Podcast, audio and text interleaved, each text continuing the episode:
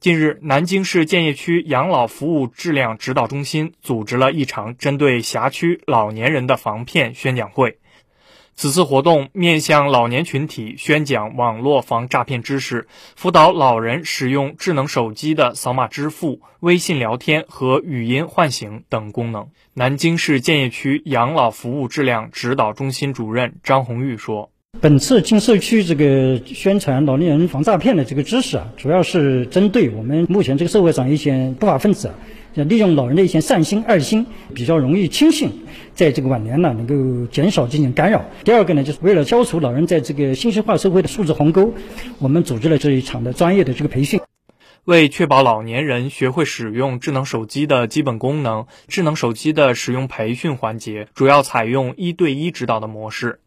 南京市建邺区时间银行管理中心志愿者陈友婷说：“智能手机这一块的话，如果陌生人来添加老人的话，老人就可能会不清楚这个是谁，也不知道在哪里改备注之类的。右上角有一个加，加个这一个添加好友。对，然后输入一下。输入号。对，你可以输入手机号，也可以扫这个扫一扫二维码名片，是这样子。